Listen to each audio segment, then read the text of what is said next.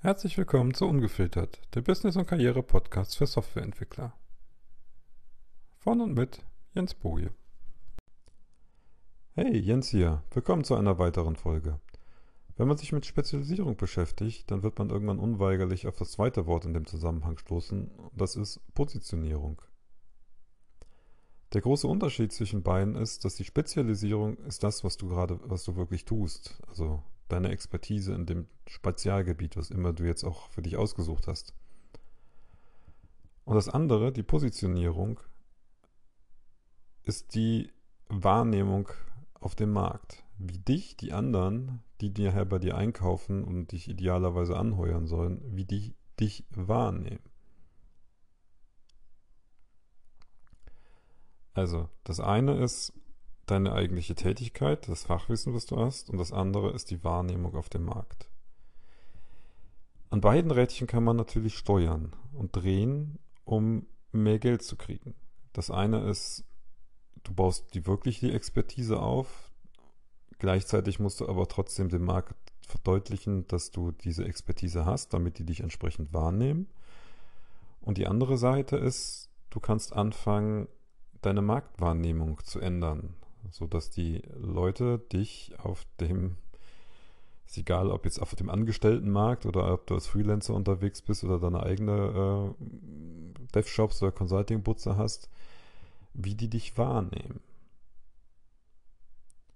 Und je mehr sie dir begegnen und äh, deinem, deinem Marketingmaterial oder das, was man zu dir online findet, und es dreht sich alles um die gleiche Ecken, um die gleichen Themen drumherum desto mehr verfestigt sich dann eigentlich im Endeffekt die Wahrnehmung, wie dein Kunde oder dein möglicher Kunde dich wahrnimmt.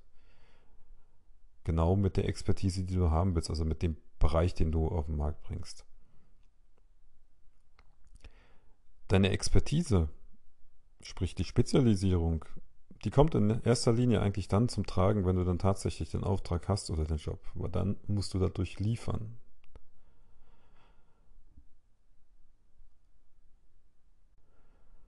Wenn du dann nämlich nicht liefern kannst, dann schädigst du eigentlich auch äh, dich und auch nachher deine Wahrnehmung wieder auf, auf, dem, auf dem Markt, weil das, irgendwann wird sich das rumsprechen, dass du dann nicht der Experte bist.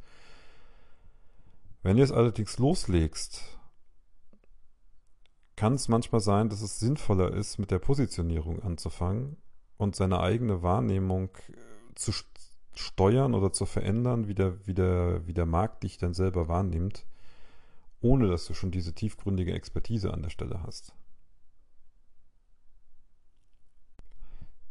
Wichtig bei dieser Sache ist, damit du halt nicht zum Blender wirst, dass du auch tatsächlich liefern kannst, dass du dir zutraust, dann zu liefern. Weil wenn du das nicht kannst, bringt es dann an der Stelle nichts. Das Schwierigste bei der ganzen Geschichte ist jetzt eigentlich interessanterweise nicht, denn tatsächlich rauszugehen und sich zu spezialisieren und zu positionieren, sondern erstmal diese ganz große erste mentale Hürde zu nehmen. Dass du dich nämlich einengst oder eingeengt fühlst in einem bestimmten Bereich. Geht jedem so, der sich damit beschäftigt irgendwo. Ähm, und ich denke, gerade für uns Softwareentwickler ist es extrem schwer, weil wir wollen ständig irgendwas Neues lernen und äh, neue Frameworks, neue Sprachen, irgendwas, sonst irgendwas Neues. Hauptsache, wir lernen irgendwas Neues.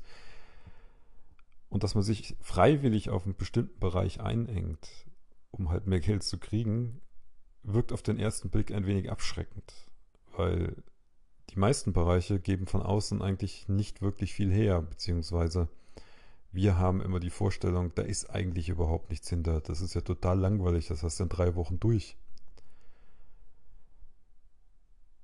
Interessant finde ich, dass wir uns hier leider sehr, sehr oft täuschen, weil wenn man nicht anfängt, sich tiefer mit einem bestimmten Problem und äh, bestimmten Bereichen zu beschäftigen,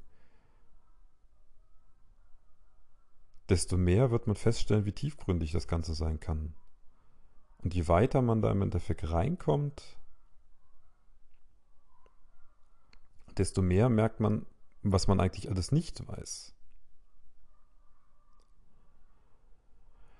Und letzteres ist lustigerweise nämlich ein weiterer der Stolpersteine in dem, in dem Bereich ist, dass wir schon so tief in irgendeinem Thema drinstecken, dass wir zwar neutral betrachtet der Experte sind, wir uns lustigerweise aber selber überhaupt nicht so fühlen, dadurch, dass wir schon so tief drin sind und eigentlich erkannt haben, dass alles, was wir nicht wissen,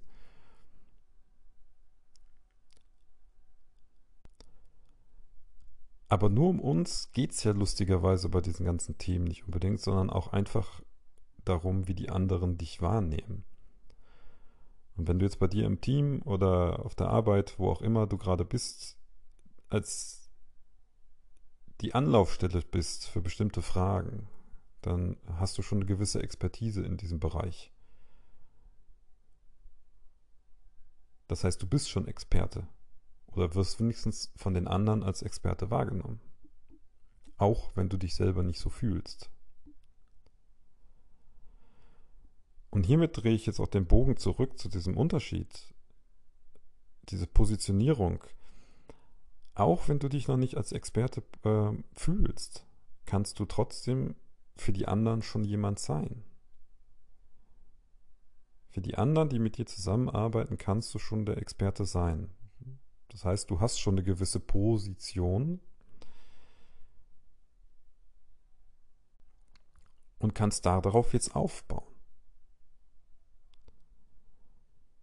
So als Mitnahme oder Aufgabe würde ich sagen, mal, wenn du aus dem, aus dem Podcast raus, schreib dir einfach mal auf, nimm dir mal fünf oder zehn Minuten Zeit heute Mittag und schreib dir mal auf, was die Leute dich eigentlich regelmäßig fragen. Sowohl auf der Arbeit als auch privat. Und ich wette mit dir, da kommt eine ganze Menge bei raus. Und das Zweite ist, in den Bereichen sehen die anderen dich als Experten. Überleg dir mal, ob du das nicht ausbauen kannst und dich quasi in den Bereichen einengst. Einfach mit dem Ziel, daraus mehr Geld zu schlagen. Bis zum nächsten Mal.